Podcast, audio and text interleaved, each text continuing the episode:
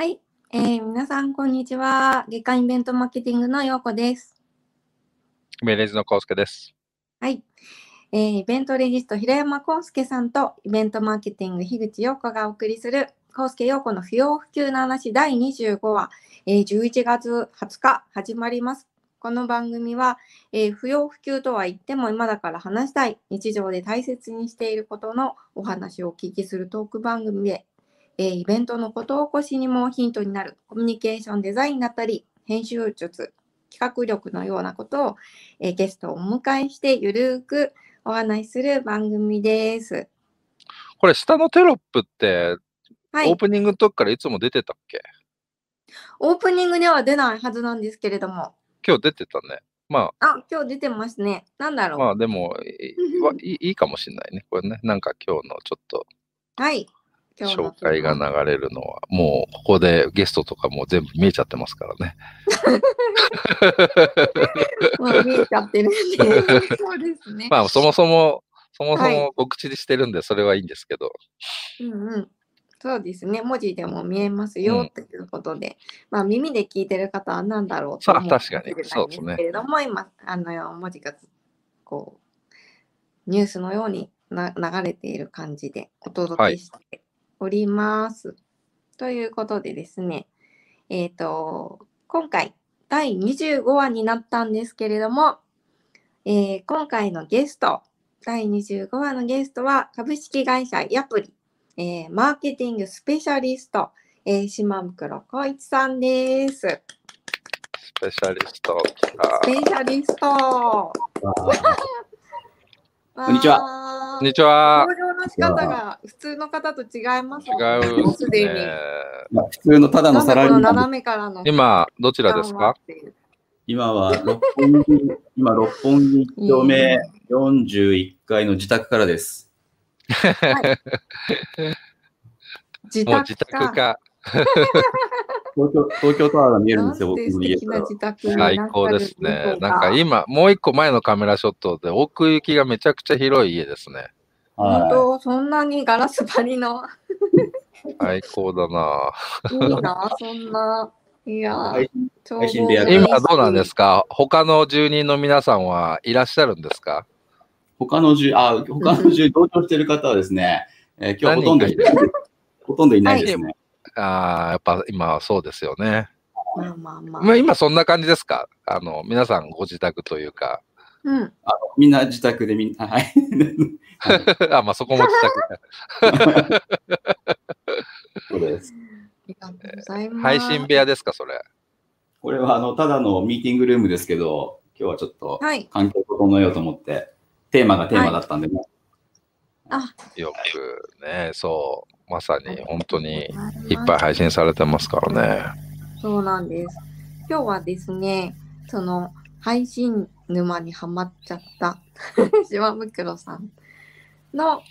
えー投稿をお届けしたいと思っているんですけれども、その前にですね、ちょっとまあ島袋さん、もうマーケティング界隈で知らない人はいないとは思うんですが、改めて少し自己紹介をしていただきたいんですけれども、現在アプリですけれども、キャリアのスタートパルコでいらっしゃったり、リアル店舗から見てこられて、飲料メーカーに行かれて、今、アプリ開発の、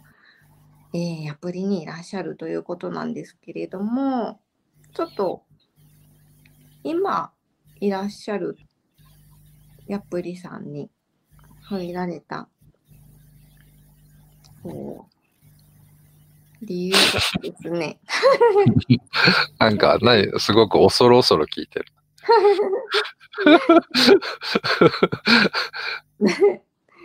今すげえ聞きにくいこと聞いてるみたいになっちゃってるけど大丈夫？本当ですか？島袋さんの、まあ、現在、マーケティングスペシャリストとしてのこうミッションをお伺いしながらですね、今現在チャレンジされていることについてお伺いしていきたいんですが、えー簡単に自己紹介からお願いします。あれ？あれ？ミュートになっちゃってるかな？今僕あれ？ちょっとはい、これで聞こえます。はい、はい。はい、聞こえます。はい大丈夫です。大丈夫失です。礼しました。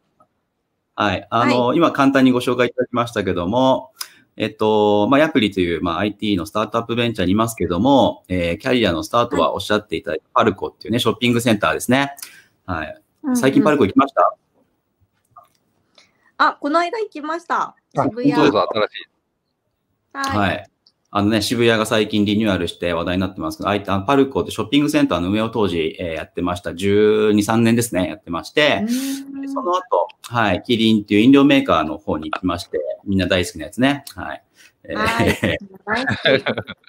そこ今、多分、あの、陽子さんの手元に映ってないかもしれないですけど、こういうグラスとかあるかもしれないですけどね。はい。今日はないですかね。はい。はい。で、まあ、モノメーカーにいまして、で、その後、はいえー去年の1月ですね、でこのアプリという会社に来てまして、今、丸2年ぐらいになります。うーん、マーケティンちょうどグスペシャリストですもんね。はい。僕らのバックステージのねの、あのー最初の時にからいろいろお世話になって、その時はちょうどキリンに移られたばっかりの時でしたよね。そうですね。ね。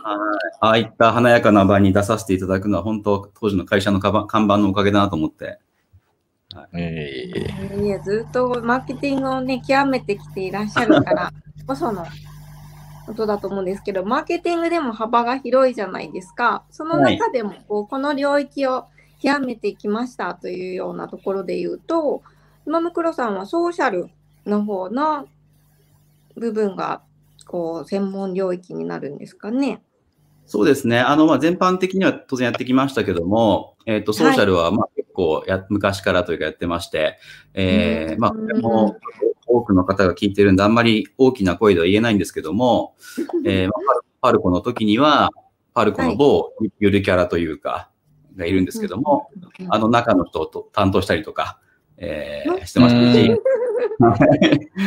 で、いキリンの時もキリンビールとかキリンビバレッジのですね、ツイッターとかフェイスブックとか、まあ、インスタグラムの担当をしていることもありましたし、まあ、それ以外にもソーシャル以外もやってましたけどもね、デジタルマーケティング全般は担当させていただきました。うーん、ファン領域を開拓するというようなミッションですか？そうですね。あのーおっしゃる通りで、まあ、ショッピングセンターもそうですし、飲料メーカーもそうなんですけど、あの、直接ね、お客様と関わることってあんまり多くないというか、まあ、メーカーなんか特にそうですけども、あの、わざわざキリンビール買うのに別にキリンビールの人から買わないですよね。うんうんうんうんうんうんなので、まあ、コンビニ行ったりですもんね。そうです。なので、まあ、お客様との接点が薄くなっちゃいがちですけども、まあ、ソーシャルとかを通じて、お客様とコミュニケーションを直接することで、ブランドを愛してもらおうとか、そういったことをやってました。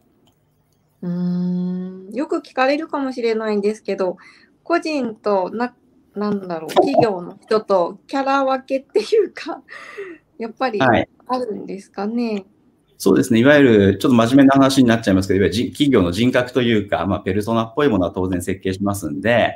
まあ、はいキリンビールの、例えばソーシャル、ツイッターのアカウントであればこんなキャラクターだよね、みたいなものとか、まあ、LINE のアカウントに関してもそう、実際そうなんですけども、LINE のアカウントもどんなことをお客様に直接ね、このスマートフォンに届けたらはい。嬉しいんだろう、楽しいんだろうってね、やっぱありますから、うんうんまあそんな設計を、なんか結構人感を出すというかね、なんかただの、ただのメルマガにならないようにするみたいな、そんな感じですかね。うん、うん、うさって刺さりました、今。うん。はい。そういう意味で言うと、今また新しく今やられてるヤプリさんは、ヤプリから皆さん買うというか、一般の人が買うとか、スーパーで売ってるとかっていう話ではないと思うんですけど、で新しいはいまたアプローチというか領域なんですかね。あ、うんそうですね。おっしゃると、まあ一番大きな多分ね、B2C の企業から B2B の方に来たっていうのが一番うん大きな転換だったんですけども、まあはいよりなんだろうな、ずっとやってきたことが B2B のマーケティングにも結構転用できるのかなっていうのが一つチャレンジ、おっしゃっていただいたチャレンジの部分でもあって、あの、まあ、最初のブランドをね、こう、あ、ヤプリってことを知ってるってことでね、なんかご採用いただくこともあれば、まあ、僕がいる会社がヤプリ。だから、なんかヤプリのことに興味持っていただいたみたいなこともあるんで、まあ、それは、本当トライの最中というかね、ですね。うんなるほど。あの、いろいろ発信されてるんですね、じゃあ、ヤプリさんでも。そうですね。今僕らも従来は本当、なんか広告、Facebook 広告とか、まあ、展示会とかでね、いろいろ認知を広げることもやってましたけども、まあ、まさに、うんおっしゃっていただいた今日動画の話にもありますけども、なんか個人とか会社でこうやって直接情報発信することによって、お客様と出会っていくみたいなことっていうのは、本当今だからできることかなと思ってますんで。うん、まさに B2C のノウハウが今、あの、活用されているという感じなんでしょうか。そうですね。まあちょっと価格帯とか全然違いますけど。あ、まあそうですよね。そっか。まあ今ですね、まあまた、ヤプリさん11月13日にマザーズさんへの上場申請が承認されたばっかりで、あの、これから上場を控えておめおめでとうございますという感じなんですけれども、さらにまたね、ステークホルダーの方とかが増えられてメッセージや送り方っていうことに対する神経の使い方っていうのも、あの、新たにされているところなのかなと思うんですけれど。そうですね。あの、おっしゃる通りで、あの、ステージが変わるというか、とこありますけど、うん、あの、まあ、個人的なことを言うと、まあ、言うても僕、はい、あの、パルコもキリンも上場してた会社に勤めていたので、そうあのはい、そんなに、なんて言うんでしょう、違和感的なものはないし、はい、対外的なコミュニケーションのスタッフも、それなりに身につけてきた、こう見えても、あの、方なの で。はいその辺はあの変わらず、まあ、おっしゃって、ただ、あのね、スタートアップベンチャーがちょっとステージが変わるってところでの見え方、おっしゃる通り違ってくるので、そこはより繊細にというか、まあ、かつ大胆にね、なんか、あの、うんうん、と残す感じでやっていこうと思ってますね。はい。わかりました。あのそして、そして、あの、いろんな、まあ、配信の仕方やメッセージの送り方がある中で、まあ、今年は皆さんそうなんですけれども、こう、コロナでですね、あの届け方、あの伝え方変わってきて、あの特に動画っていうのがツールとしてあの大きくなって、まあ、このコンケをこの不 要級な話もですね、まさに今年生まれたコンテンツなんですけれども、えー、ヤプリさんでも自社セミナーを4月からオンライン化されて、もうすでに60回以上開催してきている。というふうにお伺いしています。あの回数を重ねてきて、まあ、それぞれのフェーズで見えてきたことって変わってきてると思うんですけれども、今、その変化ってどういうふうに捉えてらっしゃいますか？はい。まさしく今おっしゃっていただいた通りで、実はですね、僕、こうやってウェビナーとかオンラインでの露出が多いので、はい、そっちのオンラインのなんか仕事がメインなんじゃないかって思われてるかもしれないんですけども、うんえー、実際僕の担当というか名刺上の役職はですね、えー、オフラインマーケティング担当なんですね、僕。おえー、えって。そうなんですね。ななるほど。はい。なので、あの、展示会とか、あまさに、あの、皆さんがよく行かれ、あの、取材も行かれてますけども、展示会ですとか、あと、当初お世話になったバックステージみたいな、ああいうビジネスイベントみたいなものが僕、まあ、僕のチームというか、僕らの主戦場だったんですけども、まあ、それがこの3月以降、展示会とかセミナーが一切なくなってきた中で、えー、僕もクビになりたくなかったんで、えっと、なので、まあ、この番組もね、多分、あの、皆さんチームでいろいろ練って、えいって始めてね、継続されていますけど、もうそれと一緒で僕らも、じゃあ僕らってどこで今後コミュニケーションを取っていくんだろうってなった時に、まあ、あの、僕といえば元チームの方で設計をして、こんな風にお客さんと会話をしていこうかっていうんで、もう、あの、よくね、多分ビジネスイベント単発単発でね、あの、開催して、あれいつやってんだろうって思われがちになっちゃうところをですね、あの、毎週水曜日の5時からやるよっていうね、あの、なんかそういった、まあ、これも今ね、金曜日の、えー、お昼からやってますっていうことはい。それと同じように、まあ、あの、水曜日の5時からなんとなく、えー、アプリが、なんかウェビナーというかオンライン配信やってるよってことをですね、あの、認知させるために、そういうコミュニケーションプランからみんなで作っていったので、まあ、本当、01というか、のタイミングを、あの、ヤプリ自体の会社自体はね、本当今7年ぐらいやってますけども、あの、ある意味、ゼロスタートで始めたっていうのは、本当今年3月、4月のタイミングだったかなって感じがします。実際、そのオフラインのミッションで、まあ世の中今ね、そういうオフラインでやってたことをいろんな形でオンライン化したりとかっていう、まあ同じじゃないかもしれないですけど、近い形を作ったりとかっていうのはありますけど、実際、ちょっとざっくり質問ですけど、その、もともとのゴールって、達成できる部分とできない部分があるとど、どんな感じですかね？はい、あの、おっしゃる通りで、まあ、年間の計画がね、企業なんであるんですけども、あの、まあ、メディアが変わったとかやり方変わったとしても、まあ、あの、たまたまかもしれないし、僕らの設計、コミュニケーション設計がうまくいったってこともあるかもしれませんけども、あの、なんて言うんでしょう。ゴールに対しては非常に堅調にというか、堅実に進んでいるっていうのは今足元の状況ですね。まあ、それで言うと、昔ね、オフラインの時なんかはね、あなんか、まあ、その皆さん数字が例えば足りないとかなったらね、新たにイベントを立ち上げて、ホールを借りて、えー、なんかやって集客ってコストをかけてやっていくものが、もうまさに今このパソコン1台というか、で、もう、えいって始めて、あの、新たなコミュニケーションというか、ができる状態が作れたっていうんで、あの、まあ、質量両方とも担保しつつなんですけど、当然ね、質も上げつつ、数も、あの、あえて増やすこともやったりとか、あの、やってましたんで、まあ、それをすることで、あの、はい、個人のミッションだったり会社のミッションを達成してったって感じですかね。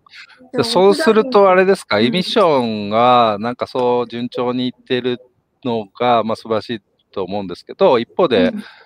皆さんの雰囲気的にはどうですか？もうこれオフラインいらねえじゃんっていう話なのか、あの、いや、やっぱりやってミッションは達成できてるけど、やっぱオフラインやりたい理由はあるよねっていう感じなのかっていうと、どうなんですかね。まあ、もちろんチームと会社の考えも違うかもしれないですけども、皆さん的には。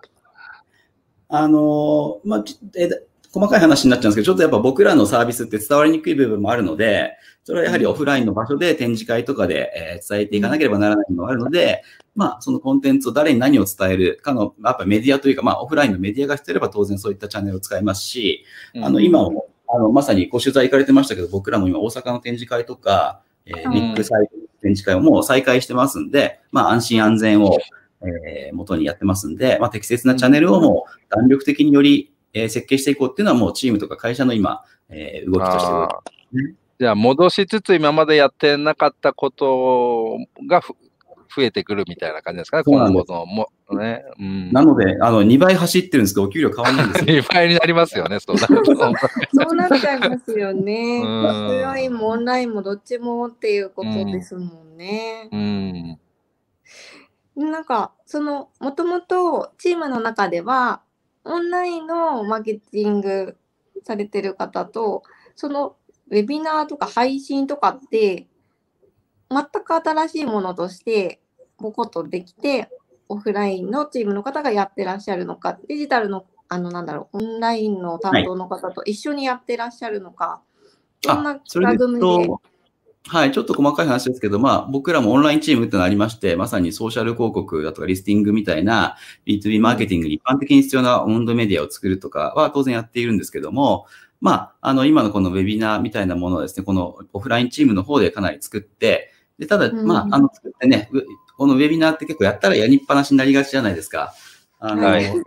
で、そうならないように、今、オンラインチームの方のバックアップというか、まあ、フローでやったものをストックしていくというか、あの、ちゃんと、うん、で、あの、資産にしていこうっていう流れを、この数週間、数ヶ月やってる感じですかね。うん、まあ、これまでも多分コミュニケーションって密だったコミュニケーション自体は密だったと思うんですけど、このウェビナーをしたことで、その辺のこうノウハウのナレッジ共有だったりとか、こう、変わってきてますか？そうですね。あの、初めは本当、できる人がやるみたいな感じでやっていたんで、あの、うん、僕がなんかたまたま機材が好きだったから、なんか沼にはまってった感じで やってましたけども、やはりそうすると再現性というかね、あの、チーム、会社としてみんなでやっていかなきゃいけないんで、僕が、まあ、やって走っても、ものを横のチームのスタッフにも伝承していくこととか、あの辺っていうのは今やってますんで、僕じゃない今スタッフでもこういった形でウェビナーをもう自分で設計できたりとかできるようになってますんで、そこは今再現性ある形で、えー、やってる感じですかね。なるほど。沼といえば。沼といえば、実ははい。あの、今回、実は、あの、バックステージというですね、体験型マーケティングのビジネスカンファレンスというのを、まあ、コースケさん、イベントレジストさんと、えー、イベントマーケティング、あとホットスケートさんの3社で主催をしているイベントが年に1回あるんですけれども、それが今年は12月21日に開催ということで、拡張企画としてオンライン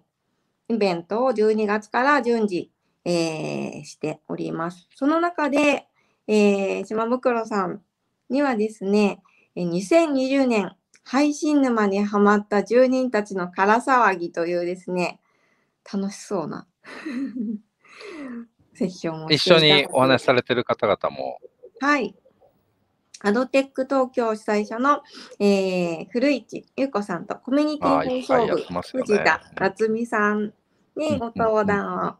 いただくセッションになるんですけれども。これは楽しみです。はい。ということで、今日このコースケ陽子の配信沼にハマってる田中さん。あ、そう。来れますか？はい。どうも。あ、はい、ちょっと出ちゃったの場所変えます。はい。はい。はい。どうもどうもどうも。どうも。先日、はい、その、えー、収録にも、はい、あの行かれて、セッション聞かれたと思います。はい。そう、我々の配信担当のバックは、はい。ミキさんなんで、はい、配信を実際に自らやられてる人が、人たちのお話ということで。そうですね、はい。まあ、あのこの間お話をお伺いしてたんですけど、あの、まあ、古市さんも、あの、藤田さんも女性の方で、で、今までこう、なんていうんですかね、カメラであるとか、マイクであるとか、照明とかっていうのを、全然こう、触れなかった人たちが、もう自分ごとのようにこう話してて、でいやあなたもそうやな。僕はあの紙で。うるさいんですよ。このスイッチがあれだなとか。そうそうまあ、まさにあのにわかなんですけど、あの今まで紙にこうペン赤いペン書いてんで、あのメールで送ってこれ直してくださいって言ってたのが急にデジタルになってこうワイワイやってるのがこうなんかこう身近になってきたというか本当時代が変わった感がすごくあってでもその中であのお二人やっぱり女性でその映像配信に合ったメイクの仕方とかを私こういうふうにこうやってこだわりなのみたいな話をあの、本番中なんですけど、二人でキャッキャキャッキャキャッキャ話してて、あの、島子さんも意外とそれに乗れるっていう感じで。すごい、島子さん、さすがですね。島子さんの女子力の高さがすごく、うん。上がった感じ。確かに、田中さんもなんか今日肌の色いいですもんね。本当だ、ピカピカ今日あの、女優ライト使ってます。でも影響を受けますね。私もその話を聞いたら女優ライトをつけようと思いましたもん。今日、ヒルさんも女優ライト好きですよね。そうです。夏也が。じゃん。はい。あの今度、男性用のいいっすね、やっぱ。うん。あのちょっとそれも買っちゃおうかなと思って。すごいそして今日、田中さんは全く固まらないね。素晴らしい。はい、前回、田中さんをゲスト入れたときにね、ゲストがずっと固まってたもんね。樋口さんと、あの、陽子さんと僕でずっと二人喋ってたからね。そうなんですよ。笑わないようにしながら話すっていうですね。そう、ちょっとこれ補足すると、今日じゃ、ちょっとなんか、あの、陽子さんがぎこちない喋りを前半してた気がするんだけど、あの、実は直前にパソコンが壊れて スマホで切り替えるっていう、やり慣れないことをして、多分おどおどしてたんだろう。まあ、これも配信沼的な話ですね。うん、そうですね。直前にこういうこと起きるって、なんか本番となんか、ね本番でなぜ起きるってことが配信ってよく起きるんですよね。なんかリハうまくいってんのにとか、どうでどうでもいい配信はちゃんと流れるのにみたいな。そうそうそういいざやろうとすると何かが起きるっていう何かの法則ですよね、これ本当に。なんかありますよね。神様が降りてくるのか。うん島子さん的にはなんかそういうもう60回以上されてるといろんなもうトラブルとか修羅場をくぐり抜けてこられたと思うんですけど、これは大変だったみたいな苦労話なんかまでありますか、あ、でいうと、今回はですね、僕、今回のセッションというか、その、えー、バックステージティザーイベントはですね、僕は結構モデレーター的な立場で、まさにお二人の話、女性二人の話を聞く役になってましたんで、えー、っと、あんまり喋らないつもりでいたんですけど、いっぱい喋っちゃいました。はい。いや、いい写真ですね。あ、ちゃんとバックステージの、あの、フラッグも置いていただいて、サインもいただいて。な、何のポーズでしょうね、これね。なんかを話してますね。すごい楽しそうん。藤田さんもこうやってるけど、なんだろう。そうそう、うん、ずっとそういう女子会みたいなノリでしたね。はい、まあ一方でこのタイミングでこう配信のとこやってる人ってまああのー、すごく僕は客観的に見ててこうまあ他のケースでも同じかもしれないですけど変化にすごく対応する人たちなんだろうなっていう、まあ新しいこととか、なんかなかなかね、こう新しいこと始めたり、こう何か起きたらどうしようとかって深く考えすぎたりとか、まあいろんなことがあるとなかなかやりにくかったりするんですけども、なんかこの年、特に今年、そういうのをいっぱい配信されてる方々って、なんとなくこの業界でもなんか目立った方が何人かいたりとかしますけども、うん。すごく変化に対応してる人たちだなっていう印象はありますよね。うん、すごい大事なことだなと思います。うん。ね、バックステージでもそういうね、即興力というか、アドリブでいろんなことを今年された方が、あのご登場いただくっていう年になっていると思うんですけど、そうね、はい。楽しみですね。は12月、バック12月頭ぐらいにはお披露目セッションをしたい。ティザのやつですね。そうですね。本番本番はいつでしたっけ？そう、だからね、今回ね、あの、ティザー、あの、ある意味、これティザーっちゃ違うんですけど、ちょっとポジショニング的には、もう、12月はバックステージっていう、毎日バックステージという、いいですね。しようかなと思っていて、もうさっきの、この前、今までの前半の話と同じで、こう、オフラインとオンラインの境目がなくなってきてるっていうところで言うと、まあ、うん。オフラインの良さ、あ、オンラインの良さを使うと、まあ、アーカイブできたり、いつでも配信できたりって、その、そこのメリットだけを取ると、別に毎日やってもいいじゃんっていう話があって、うんうんで、ただ、オフラインってやっぱり良さはあるので、一箇所設けたよねっていうところで、まあ、その配信の後半の日に、まあ、21日があるというところで、まあ、僕らのイメージでも全部本番のセッションだなと思ってます。なので、はい。本当に、あの、12月から楽しみにしていただいてですね、うん本当毎日やる予定なので、毎日1、なんか2本あ。れですね。アドアドベントカレンダーみたいです、なんかね。こうねあまさに 業界で使ってる人が多い。今子さん作成の。いや、あれ見ると本当世の中イベント増えてるというか、まあ、配信増えてるというかね。はい。なんか一日の取り合いというか、あの、カレンダーの1時間30分の取り合いみたいな、あ感じになりますよね、自分の興味のある。ね実際それ、その時間帯がね、アメリカだろうが、日本だろうが、北海道だろうが、参加できちゃいますからね。そのそうですね30分空いてれば。うん。その辺はだメリメリットなんでしょうね。だその、どこ、ロケーションにとらわれないっていう。うんうんこの分、まあ、競争も激化してる感じがしますよね。こう、配信する側からすると、見る側のチョイスがめちゃくちゃ増えてるんで、そそうですねうんテレビで言うといきなり明日からテレビのチャンネルが100個増えたみたいな感じなんで、うん、選ぶのが大変みたいなね。うん。まあ、その中でどういうふうに、うん。そうですね。バックステージにチャンネル合わせれば間違いなく面白いコンテンツが見れるとね。うまいですね。さすが。さすが初回からお手伝い、サポートいただいている。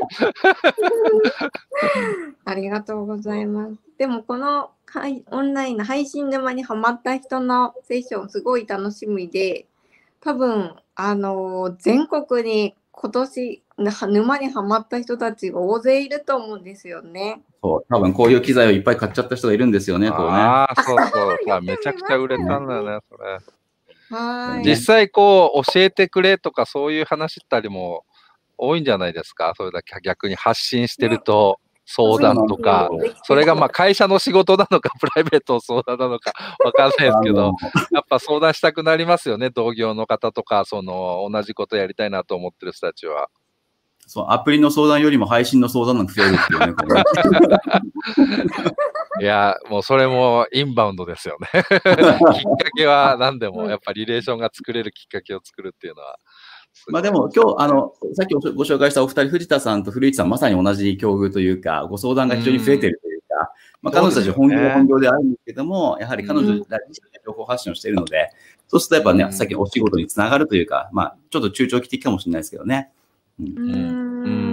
ん。いいですね。ま、うんいや、本当にそのコンテンツは凝縮されてて楽しみですね。その話がまさに聞けちゃうわけですもんね。うんまあ、もともとバックステージもね、そういうなんか裏の話とか、苦労のところっていうのはオフラインの時からやってる部分でありますけど、今回やっぱり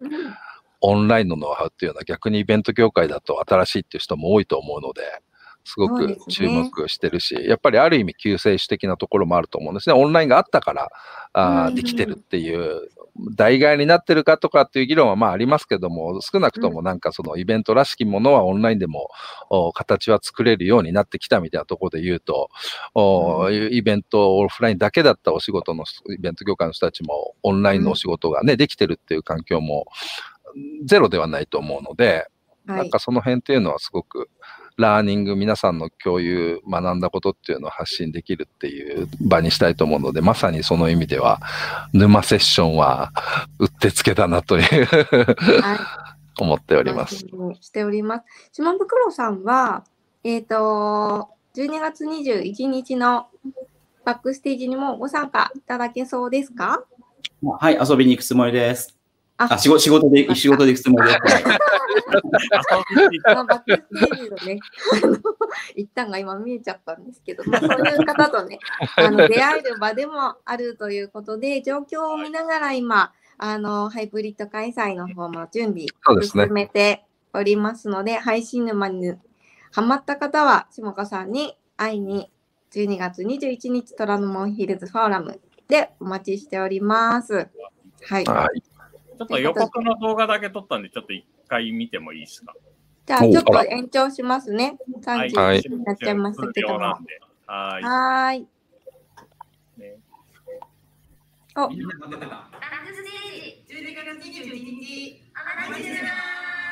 ああ、嬉しい。ありがとうございます。さすが配信沼にハマった方々。これももうあのみみんなば場数が多いので、じゃあ撮るよって言っても、10秒ぐらいでね、こうセリフ決めてこうやったってやつですよね、こうね。一発撮りですか 一発撮り。はい。ありがとうございます。ノウハウをまた、はい、ぎゅっと教えてください。ありがとうございました。ありがとうございました。はい。いやなんか、としますね。まあ、ほっとしますね。安心して。安心感が。逆にこっちが、あの、パソコントラブルとかがあっても、あの、すごい冷静に、このカメラはここですから。ようこさん乗り切りましたね。スマホで。女優ライトをやってる場合じゃなかったスマホ、はい、あれか、あの、中継中継でやられたときは、あの時スマホ？あの時はパソコン？スマホです。あ、スマホのが安心するので。はい。あ、そうですね。確かに、スマホが、あの、島袋さんもちょっと言ってましたけど、はい、スマホの画像は綺麗ですね。わずくないですよ、パソコンより、ね、そういう。明るさがあります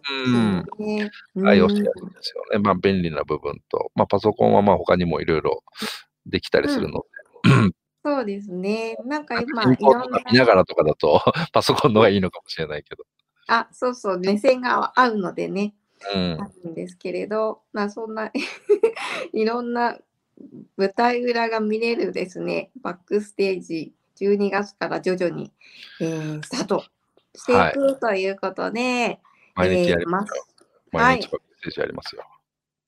はい。ということで、本番も12月21日、お待ちしております。ということで、本日のゲスト、えー、株式会社ヤプリのマーケティングスペシャリスト、えー、はい、島袋光一さんでした。また来週お会いしましょう。ありがとうございました。ありがとうございました。